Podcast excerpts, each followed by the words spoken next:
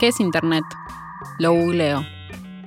El buscador arroja una lista de resultados, pero además me cuenta de preguntas similares que otras personas, en distintos lugares del mundo, le hicieron, le hacen y le seguirán haciendo. En este podcast vamos a hablar de cuatro empresas que pelean precisamente por ser el primer resultado de esa búsqueda. Quieren ser la Internet. Google, Amazon, Apple y Facebook.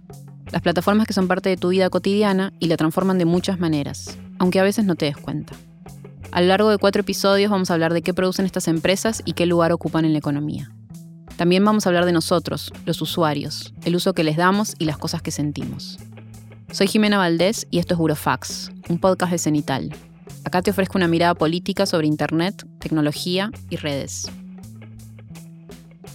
Episodio 3. Apple. La belleza hecha aparato. Apple es la empresa más moderna y también la más vieja de las cuatro. Steve Jobs, junto con Steve Wozniak, crearon la empresa Apple el 1 de abril de 1976.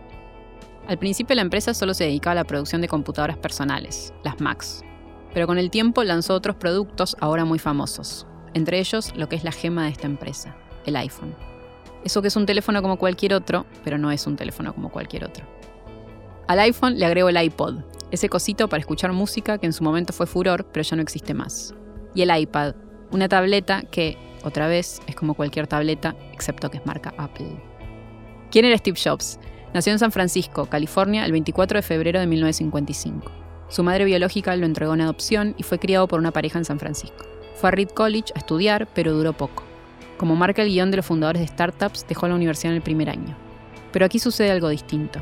En vez de empezar un negocio, se fue a la India. Los años que siguieron fueron una combinación de cosas, un costado muy nerd y muy técnico, muy ingenieril, digamos, junto con otro lado bastante hippie, con mucha experimentación de drogas, LSD en particular, y mucha búsqueda espiritual. Su historia con las computadoras involucra a un tercero, Steve Wozniak. Si viste la película Steve Jobs, es el personaje que interpreta el gran Seth Rogen. Wozniak era un chico con gusto y capacidades para la electrónica. Conoció a Jobs en la secundaria, pero luego se fue de San Francisco a Colorado a estudiar. Eso duró poco, lo echaron por hackear el sistema electrónico de la universidad. Volvió a San Francisco y se anotó en la Universidad de Berkeley. Ahí mismo, en su primer año para un proyecto de ingeniería, fabricó una computadora personal, pero al poco tiempo dejó la universidad. Enseguida desarrolló una Blue Box, o sea, una caja azul, que es un aparato para piratear teléfonos y hacer llamados a larga distancia a cero costo. Wozniak las construía y Jobs las vendía. Ese fue el inicio de su sociedad.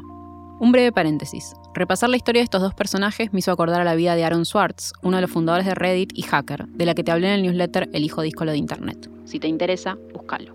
Vuelvo. El siguiente paso fue en un trabajo que Jobs tenía para Atari, una empresa de videojuegos de los 70s. A Jobs le dan una tarea que no puede hacer solo y lo recluta a Wozniak. Una vez más, se dividen el trabajo y las ganancias, aunque la historia cuenta que Jobs engañó a Wozniak y se quedó con la mayor parte. En defensa de Jobs, era básicamente pobre. El tercer emprendimiento conjunto es el que todos conocemos, la primera computadora personal de Apple llamada Apple I. Wozniak la hace porque puede y piensa que no hay mucho más que eso. Jobs, en cambio, le ve potencial comercial. Intentan vendérsela a Hewlett Packard, pero la empresa se niega a comprarla y deciden entonces fundar su propia empresa. Para conseguir el capital inicial, Jobs vende su auto usado y Wozniak su calculadora. ¿Quién te ha visto y quién te ve? Desde entonces, la historia se mueve mucho más rápido y se hace conocida para todos. Apple se convierte en la gran empresa que es hoy. En el medio, Jobs se va y vuelve, pródigo. Murió en el año 2011, a los 56 años, de un cáncer. Wozniak dejó Apple en 1985, pero sigue siendo un empleado honorario o un título así. Se dedica actualmente a aconsejar y ayudar en la fundación de nuevas startups. El CEO de Apple hoy es Tim Cook. Hasta aquí el relato apurado del origen de Apple. Si saltamos al presente, notamos enseguida que la posición de Apple es rara. Por un lado, ha conseguido mantenerse al margen de muchos de los conflictos o escándalos en los que se vieron envueltas las demás empresas. No tiene problemas de relaciones laborales y los temas de moderación de contenido los tiene más ocultos. Recordá que en otro episodio hablamos de cómo la App Store bajó a la red social de derecha Parler. Pero por otro lado, también tiene muchas cosas en común con el resto. En lo que sigue, quiero que hablemos del tema de la competencia, algo en lo que esta empresa se asemeja a las otras, y de la privacidad, algo en lo que esta empresa se diferencia. Escuchamos primero a Mariano Tapatá, PhD en Economía por la Universidad de California, Los Ángeles y profesor en la Universidad Nacional de Río Negro, además de en la Universidad Torcuato de Itela. También es mi primo. Eh, las cuatro empresas son bien diferentes en términos a los servicios que prestan, ¿sí? pero hay un montón de puntos en común que las hacen similares, eh, más allá de la tecnología o de que sean empresas digitales. O de, de nuevo, insisto en que no son empresas digitales, sino que muchas de las líneas de negocio, quizás las líneas de negocio más importantes, son digitales. Por ejemplo, Google es una plataforma de búsquedas en Internet, pero que se monetiza por publicidad. Facebook tiene tres redes sociales, Instagram, WhatsApp y Facebook, y las monetiza también con publicidad. Entonces, por un lado, no son lo mismo en términos del servicio que proveen, pero por otro lado sí lo son porque eh, eh, se monetizan de la misma manera. Y, ofrecen servicios de publicidad. ¿sí? Eh, Amazon es un marketplace donde junta compradores y vendedores, al igual que Mercado Libre, nada más que la escala es más global y Mercado Libre tiene una presencia exclusiva en Latinoamérica. Apple es un conglomerado que está integrado eh, con integración entre hardware y software, es una integración vertical bastante significativa, pero también trata de crear marketplaces y redes sociales en cuanto puede. Eh, y el hilo conductor de todas estas empresas es el uso de los datos y eh, la extracción de valor de esos datos. Entonces, más datos eh, o más antigüedad de la empresa y mayor alcance de la empresa generan más datos y eso le permiten a cada una, a cada plataforma o cada empresa de, una manera eh, similar eh, apropiar valor a través de venta de marketing más caro o a lo mejor mejores propuestas de negocios en el caso de, de Amazon y todas en cualquier momento, a su vez, pueden entrar en el negocio del otro, porque la naturaleza digital hace que los límites de cada empresa sean difusos. Así que si bien hoy pueden ser o parecer diferentes, en un futuro estas empresas pueden estar compitiendo por los mismos eh, consumidores. Facebook, por ejemplo, quiere desarrollar su propio eh, su marketplace propio. Apple siempre quiso desarrollar su propio buscador, su plataforma de música digital. Siri compite con Alexa, compite con eh, el, asistente digital de, de Google. Y entonces, a la larga, en realidad, si bien em, comencé respondiendo que estas cuatro empresas son diferentes, todas compiten por la atención del consumidor y por poder recolectar datos sobre sus gustos y preferencias para poder monetizarlos mejor. Eh, porque a la larga esa es la llave para la venta de productos o servicios y solamente lo logrará el intermediario que sea más eficiente. Mariano marca algo que ya se ve, las grandes guerras entre plataformas. Estas plataformas tienen sus propias actividades, pero todas se expanden y quieren más. Por lo tanto, se tocan con las otras. En el episodio sobre Google hablamos del acuerdo entre Google y Apple, por lo cual todos los teléfonos de Apple vienen con el motor de búsqueda de Google. Ese es un ejemplo de cómo dos empresas decidieron no enfrentarse y acordar. Pero lo cierto es que tal como ese acuerdo está siendo investigado, hay preguntas sobre el poder que tiene Apple a través de su App Store y sobre todo, qué hace con ese poder. Veamos. Ya son varias las aplicaciones que se han quejado de Apple por considerar que las condiciones que pone para estar en la App Store son abusivas. Es el caso, por ejemplo, de Spotify, que denunció que Apple le cobra 30% por estar ahí y que esto obviamente le permite a Apple sacar ventaja con su servicio Apple Music. O sea, no es solo que Apple te pone muchas condiciones para entrar, sino que además Apple tiene su propio producto que obviamente quiere que corra con ventaja. Esto es un poco parecido a la situación de Amazon, que en su misma plataforma vende productos de otros y propios. ¿A cuáles crees vos que va a favorecer? Y sí, entonces, ya hay investigaciones en curso en la Unión Europea y en Estados Unidos sobre este asunto. Pasemos ahora al otro tema, la privacidad. Si bien Apple también tiene todos nuestros datos, la empresa dice que no hace para nada lo mismo que el resto de las empresas. Esto es, no los entrega a otros. En 2015, Tim Cook apareció, mediante videollamada, un adelantado, en la escena de una ONG llamada EPIC, el Electronic Privacy Information Center, en Washington, D.C.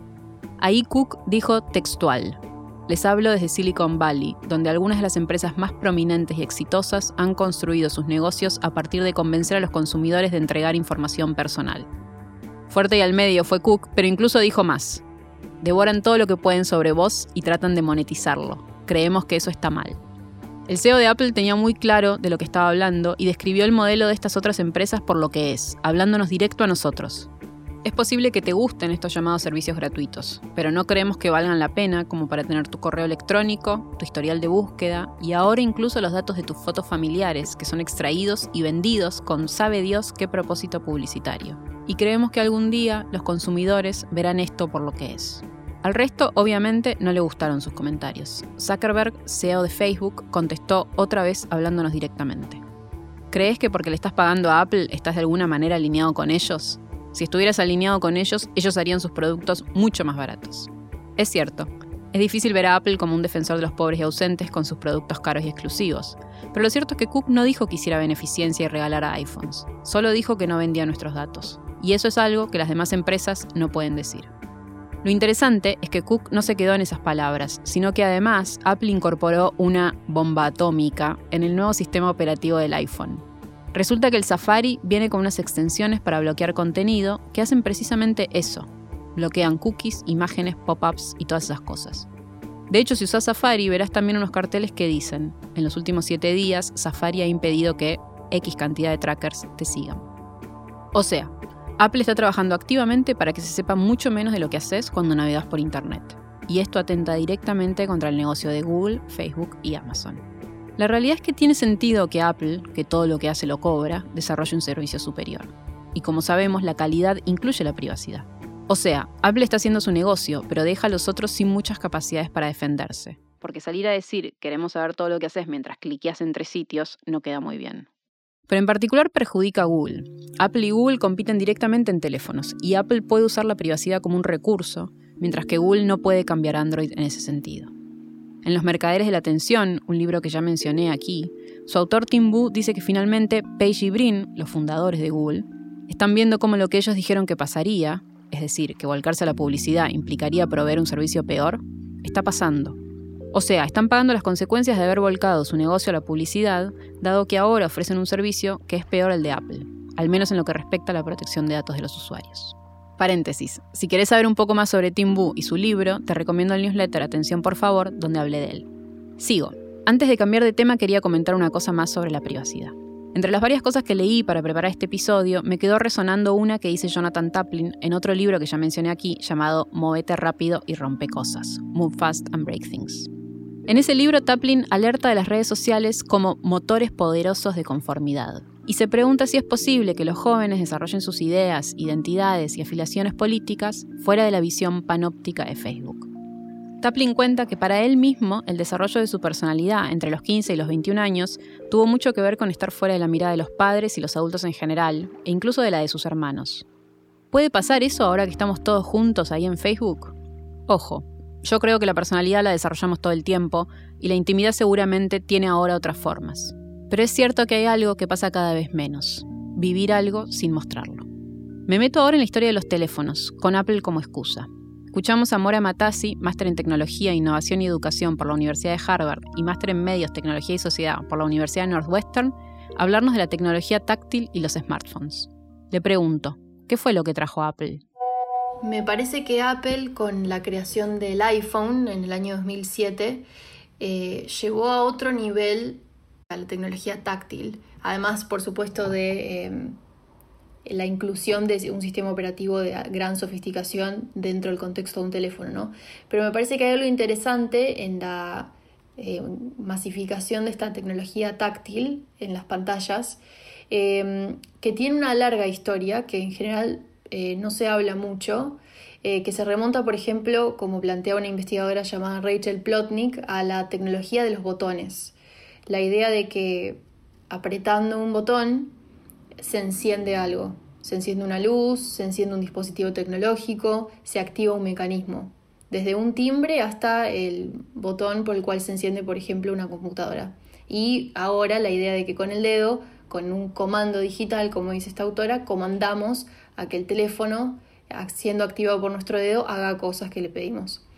Eh, según esta autora, desde hace muchos años, ella se remonta al siglo XIX y a principios del siglo XX, eh, hubo un progresivo desarrollo de la tecnología de los botones, eh, que lo que trajo aparejado fue una idea de la tecnología un poco como magia, ¿no? la idea de la tecnología que cubre eh, oculta en algún punto todo el funcionamiento interno de los mecanismos que desconocemos y que hacen posible que se opere el mecanismo que deseamos, digamos, una tecnología que oculta todos esos mecanismos y que opera bajo, como dije ya, nuestro comando del dedo, el, comando digital. Eh, y eso reenvía un poco a la idea de la magia, la tecnología como magia, eh, la tecnología como todopoderosa y sobre todo de nuevo la tecnología como algo que oculta todo lo que tiene eh, que ver con el backstage. Eh, esta tecnología, la tecnología de, los botones, como dice esta autora, repito, su nombre es Rachel Plotnick, informa a la tecnología táctil que configura la característica central de los smartphones tal como los conocemos, que tienen que ver con que con el dedo apretamos una pantalla, que es una pantalla muy personalizada y personalizable. De hecho, una de las razones por las cuales Steve Jobs plantea en su famosa charla de, presentación del iPhone en 2007 que hay que deshacerse del teclado, tiene que ver con que el teclado fija las posibilidades del teléfono mientras que hacer que el teclado sea totalmente táctil le da una posibilidad programable, podríamos decir, y personalizable que, según él, como se imaginaba esa tecnología, iba a ser clave para el desarrollo de los smartphones. No sé si les ha pasado alguna vez de ver a alguien más joven tratando de apretar botones donde no se puede. Es decir, estamos ahora tan acostumbrados a que con el dedo activamos cosas que a veces creemos que todo debería responder esos movimientos. A continuación le pregunto a Mora cómo llegamos a los smartphones, es decir, ¿qué había antes de ellos? Antes de que existieran los smartphones, por supuesto hay una serie de tecnologías eh, que forman parte de esa historia, que iba a devenir en el smartphone. Eh, entre ellas, por supuesto, la tecnología del teléfono móvil, eh, donde ya había ciertos indicios de la personalización eh, aguda que iban a tomar los smartphones, por ejemplo, con la idea de los ringtones o de los colores o de las fundas o incluso el uso del SMS o también la idea del push email, la idea de que el, email se iba a alojar en el teléfono o tener un teclado. Ya había distintas, distintos indicios de tecnologías que iban a atender a lo que eventualmente conocemos como teléfono inteligente, que no necesariamente tienen su origen en Estados Unidos, sino también en Japón, por ejemplo. Eh, pero me parece que lo que trajo el iPhone en su momento eh, fue la, mm, la, sofisticación del software y del, y del, hardware del teléfono y la combinación única de, este software conectado a Internet con tecnología táctil, que le iba a permitir muchísima más personalización eh, y muchísima más capacidad de innovación en menor tiempo. Así que me parece que esa es una de las características que más distinguió al iPhone en su surgimiento. Desde entonces hasta ahora, los teléfonos se han vuelto increíblemente populares. Le pregunto a Mora qué sienten los usuarios al tener un teléfono y si algo de eso cambia al tener un iPhone. Actualmente, eh, si uno realiza entrevistas en profundidad con usuarios de smartphones, etc., no suele haber mucha distinción en el discurso de las personas sobre qué teléfono inteligente usan en relación con qué sienten respecto a ese uso. La distinción mm, aparece quizás más a nivel del mercado, pero no a nivel del discurso de las personas cuando se vinculan con sus teléfonos. En general, lo que yo vengo percibiendo en las entrevistas en profundidad que hice es que las personas tienen relaciones paradójicas, complejas con los teléfonos, eh, porque por un lado sienten un gran apego y una gran eh, necesidad incluso de estar cerca de ese objeto, teléfono, que los conecta con el mundo y un gran deseo y obtienen un gran disfrute de hacerlo. Y al mismo tiempo eh, sienten sensaciones de culpa, de exceso, de ansiedad, respecto de lo que se imaginan que es un exceso desmedido. Y digo se imaginan porque hay una gran proliferación de discursos públicos en muchos casos eh, inspirados por los medios de comunicación masivos, que tratan de instalar esta idea de que, de que el teléfono es algo malo. Digamos, hay, hay un discurso fuerte pánico moral alrededor de los teléfonos inteligentes que tiene una historia en una serie de pánicos morales que no empiezan con los teléfonos ni mucho menos, sino que se remontan a medios tradicionales de comunicación. Mora nos sigue hablando de las paradojas del teléfono a partir de la libertad y la obligación que vienen atados a tener un aparato. El smartphone es también un metamedio. Esta es una palabra que tomo de un trabajo de una investigadora llamada Brita Itrearne y colegas. Es un metamedio en el sentido de que incluye, incorpora distintos medios dentro de sí. Eh, por eso nos imaginamos a los smartphones a los teléfonos inteligentes como eh, capaces de múltiples funciones eh, que tienen que ver no solo, de nuevo, como dije antes, con la comunicación interpersonal, el llamado de teléfono, o la mensajería instantánea, sino también con el uso de redes sociales, eh, con el uso de, cámaras, de fotos, de video, de audio, etc. Em, hay una paradoja que suele asociarse con el uso masificado de los smartphones que retoma una investigadora llamada Marik van den Avile, que ella llama la paradoja de la autonomía y que tiene que ver con que el teléfono, tal como lo imaginamos actualmente, eh, se imagina como algo que nos provee muchísima libertad y muchísima autonomía a la hora de realizar cualquier función potencialmente hablando, justamente por esta característica de ser un metamedio conectado, pero al mismo tiempo nos limita en nuestra autonomía y en nuestra libertad porque supuestamente nos ata a las demandas del mundo. Y esto tiene que ver con la idea de nuevo de la sociedad móvil y del siempre encendido, que eh, implica que por el hecho de estar conectados a un teléfono que eh, entre los más jóvenes aparece casi como pegado al cuerpo y esto me parece que es cada vez más prevalente en distintos grupos etarios. Si tenemos un teléfono pegado al cuerpo y tiene conexión a internet, probablemente vamos a sentir que tenemos cierta responsabilidad social de hacernos disponibles frente a los otros que quieran comunicarse con nosotros. De manera que así operaría supuestamente esta eh, paradoja de la autonomía que trae asociado el smartphone. Y de hecho que en los últimos años eh, hay una proliferación de discursos de pánico moral alrededor de los smartphones porque se asume que los smartphones nos permiten hacer muchas cosas, pero al mismo tiempo nos sacan el tiempo para hacer esas cosas, eh, nos permiten conectarnos con un montón de personas que están lejos de donde estamos físicamente, pero nos supuestamente nos eh, alejan de quienes están más cerca de nosotros, etcétera, etcétera. Mora pone en palabras eso que seguramente sentís en mayor o menor medida. Teléfono, te amo, te odio, dame más. Si todos tenemos esa relación personal con los teléfonos, ¿cómo cambian las cosas globalmente? Escuchamos a Mora. El uso masivo y a nivel global del smartphone como un dispositivo de comunicación interpersonal y de grupo y también de, para lograr muchas otras funciones tiene que ver con el desarrollo de lo que suele llamarse sociedad móvil, eh, supuestamente una sociedad en la cual los individuos se imaginan a sí mismos como eh, puntos conectados potencialmente con todo el mundo.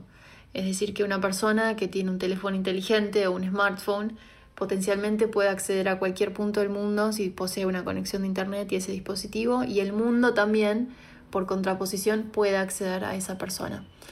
Eh, lo que hicieron los smartphones, me parece a mí, es hacer que el dominio de la comunicación interpersonal se tornara en un espacio, en un entorno de gestión de la vida cotidiana, donde no solamente nos comunicamos, sino que nos informamos, eh, hacemos micro coordinación de nuestras tareas diarias, trabajamos, hay hasta grupos parlamentarios que tienen grupos de WhatsApp, eh, hay grupos de mamis y de papis que usan WhatsApp para comunicarse y para gestionar eh, las tareas de sus hijos todos los días, hay comunicación intrafamiliar, comunicación de pareja, comunicación de amigos, etc. Entonces los smartphones lo que hicieron fue transformar este, esta función, esta funcionalidad de del contacto, de la comunicación entre dos personas en una especie de entorno eh, que funciona no solamente para la comunicación, sino para muchas otras cosas.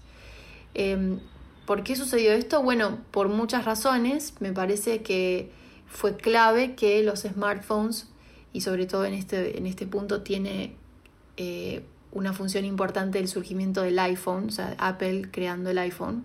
Los smartphones combinaron varias cosas, entre ellas la idea de que involucraban a Internet, eh, que iban a operar casi como una computadora con la tecnología de la sofisticación casi que aspiraba a una computadora y que esa em, capacidad operativa conectada a Internet iba a venir de la mano también de un diseño que tenía que ver con lo táctil. Eh, y ahí aparecieron las pantallas táctiles eh, y la funcionalidad de nuestro propio dedo, ¿no? En, activar todas las funciones eh, multimediales que traen asociados los smartphones.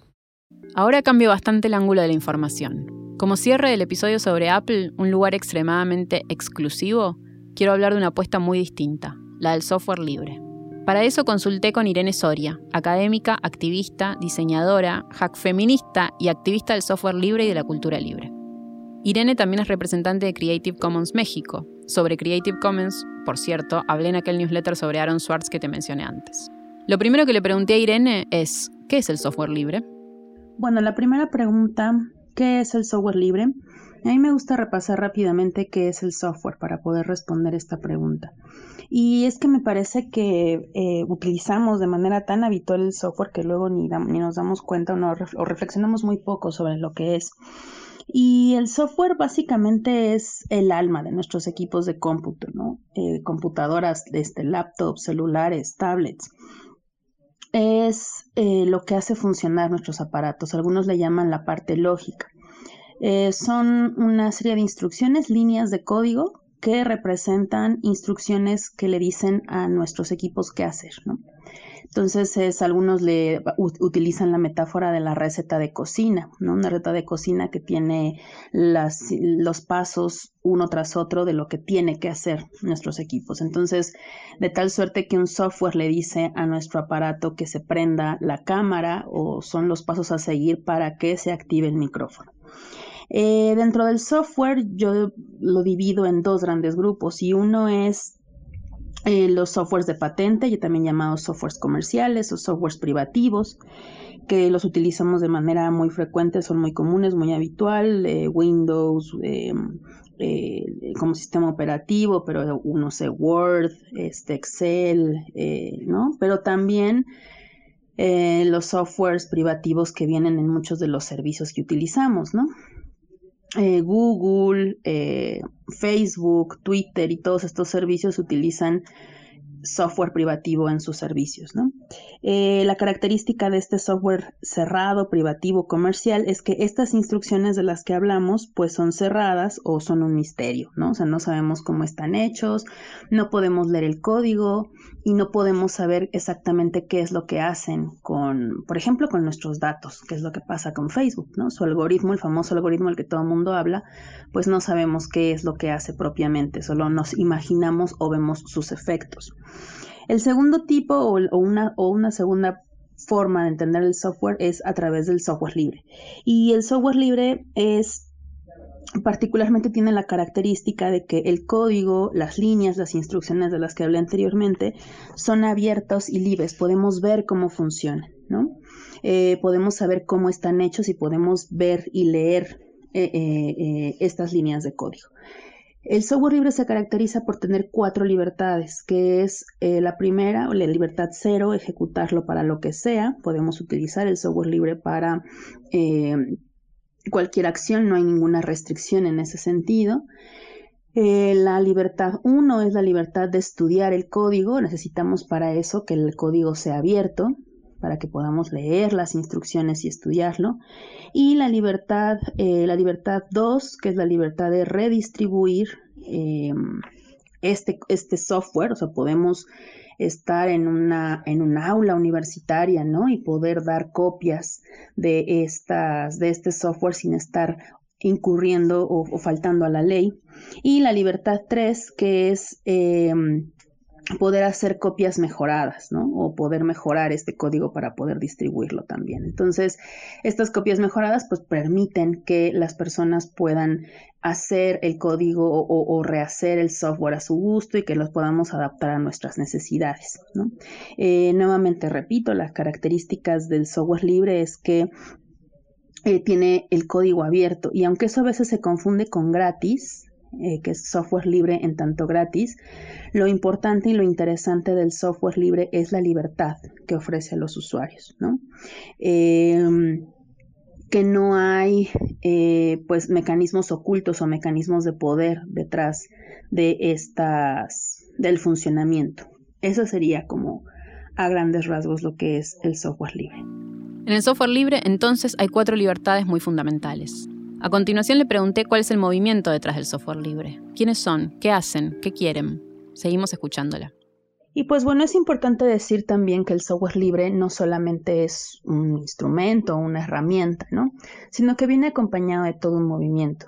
En los 80, entre el 1983 y 84, Richard Stallman funda la Free Software Foundation y con ello da el primer paso para eh, el camino hacia el movimiento de software libre, cuyos principios se basan pues, eh, pues sí en el uso de, que la mayoría de las personas comencemos a utilizar eh, en, la, en, la, en la mayor medida software libre, pero también en la reflexión de lo que implica o las problemáticas que puede tener que el cierre de código sea algo eh, pues natural o que nadie se cuestione. ¿no?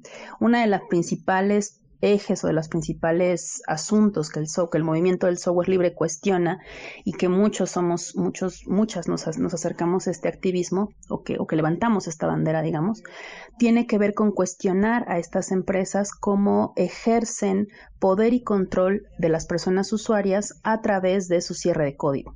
¿Y cómo es esto? Es que eh, al no saber cómo funcionan sus algoritmos, sus mecanismos y no saber con exactitud qué es lo que hacen sus datos, bajo el argumento de que em, su software y su código es un secreto industrial, pues dejan a las personas usuarias en, digamos, en desprotección y, hasta cierto punto en una condición de vulnerabilidad, porque no nos es posible saber ni estudiar el código ni saber exactamente qué es lo que están haciendo con él. Entonces, el movimiento del software libre pondera varias cosas. Sí es el uso, insisto, del software libre como, herramienta, digamos, pero también es em, el cuestionamiento, la reflexión de qué es lo que estamos haciendo con nuestras tecnologías, cómo nos estamos apropiando de ellas. Viene muy, muy cercano al movimiento hacker, que también me parece que ha sido muy malentendido la cultura hacker. El hacker no como figura disidente tecnológica, no como la persona que se pone una capucha y entra a nuestro correo electrónico, sino como una persona que eh, busca la libertad del conocimiento, que se liberen las obras, que, eh, que, el código sea abierto, por supuesto, y que el conocimiento no sea apropiado por parte de las empresas, sino por los usuarios, ¿no? O sea, que, que, regresemos la libertad un poco al conocimiento y a la cultura y a los objetos culturales en la red. Le pregunto a Irene en qué consiste su propio activismo. La escuchamos.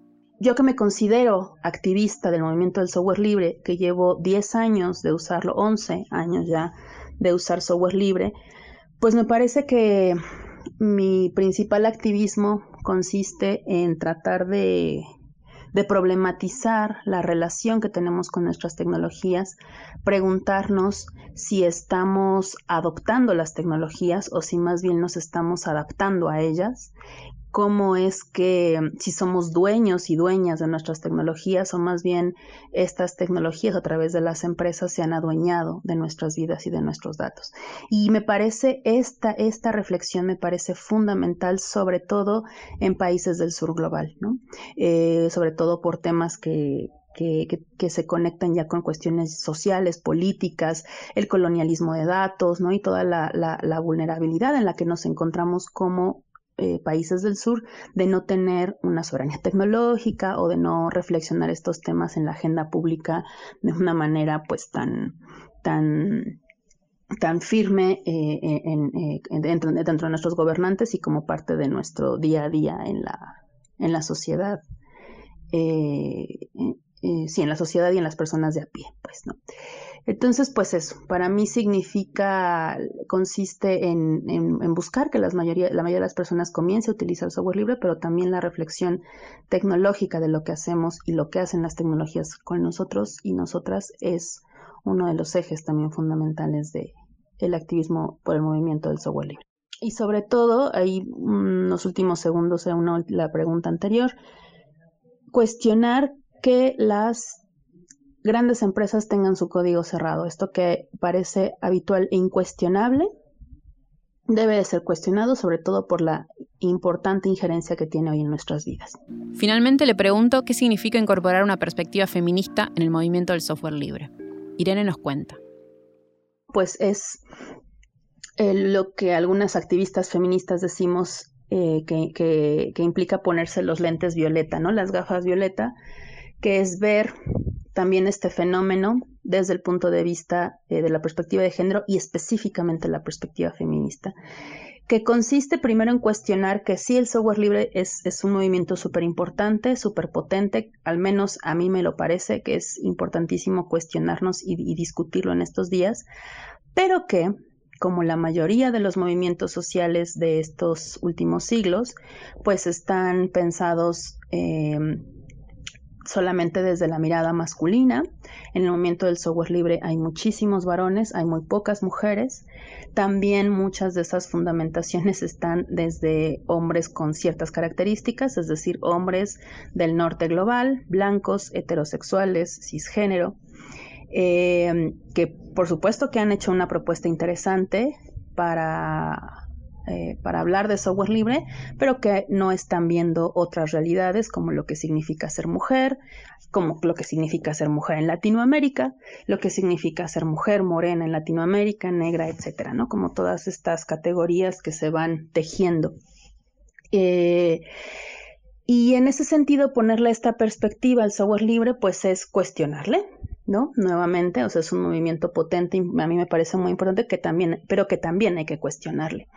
Eh, por ejemplo, em, decir, ¿no? Eh, de manera muy sencilla, muy fácil, que cualquiera puede hacer código o que no importa quién esté detrás de la pantalla, que eso es algo que dice también algunos de los líderes o el propio Richard Stallman ha dicho que no importa, ¿no? Quién está haciendo el código del software libre porque la libertad justamente apunta a que pues tú puedes ser programador mujer u hombre y el, el, punto es que sea abierto y libre, ¿no?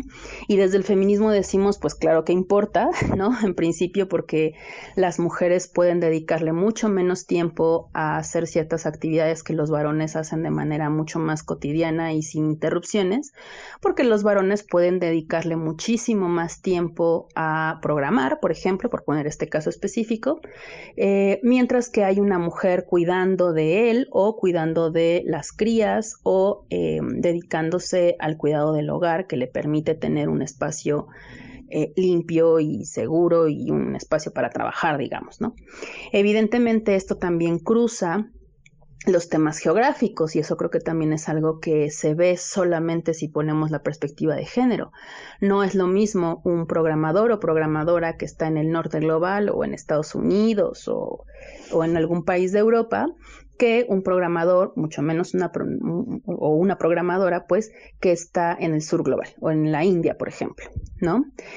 además de que se les paga menos, este, las condiciones laborales son mucho menores, tienen que trabajar más horas por menos dinero, eh, etcétera, etcétera, etcétera. Entonces eso hace que nuevamente estemos en una condición, vuelvo a repetir, en el sur global y las mujeres estamos en una condición de más desventaja todavía por la brecha digital de género.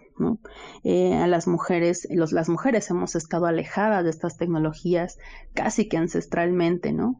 Entonces, hablar de software libre pues requiere también, eh, contradictoriamente, parece un alejamiento mayor, pero a mí me parece que es importantísimo y es fundamental que acerquemos y, comencemos a apropiarnos del software libre siendo mujeres, porque la unión o el vínculo o, el, el, nodo, digamos, que tiene que unir al movimiento feminista con el movimiento del software libre es fundamental para eh, hablar de una libertad tecnológica y para eh, tener herramientas en contra, eh, bueno, digamos, para, para herramientas para poder protegernos de un montón de violencias que están sucediendo en Internet y de un montón de cosas que están sucediendo en el ciberespacio que nos afectan como mujeres.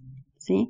Es decir, me parece que acercar la cultura hacker y juntarlo con el movimiento feminista, que yo siempre he dicho que las feministas somos hackers, ¿no? Porque hemos hackeado e intentamos hackear el patriarcado, como lo dicen muchas colegas, pues es un, podría ser, ¿no? Una piedra de toque para hablar de un feminismo y realmente pensar en una nueva ola feminista.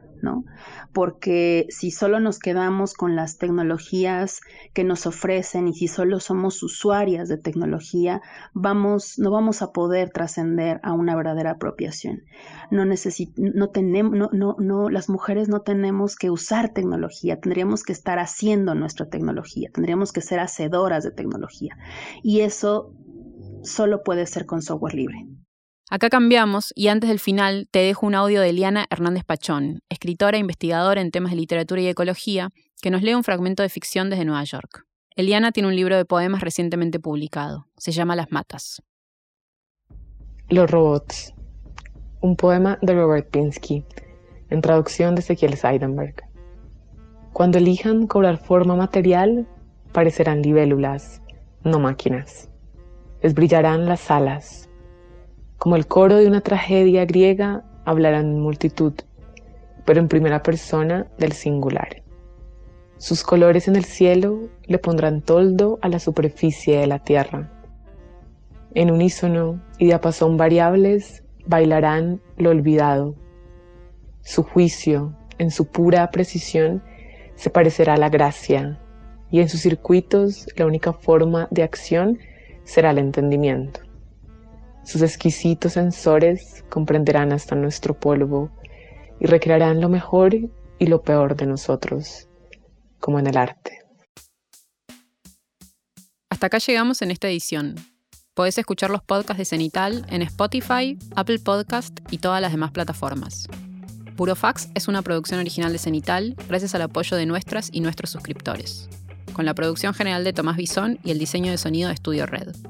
Mi nombre es Jimena Valdés y esto fue una mirada política sobre Internet, tecnología y redes.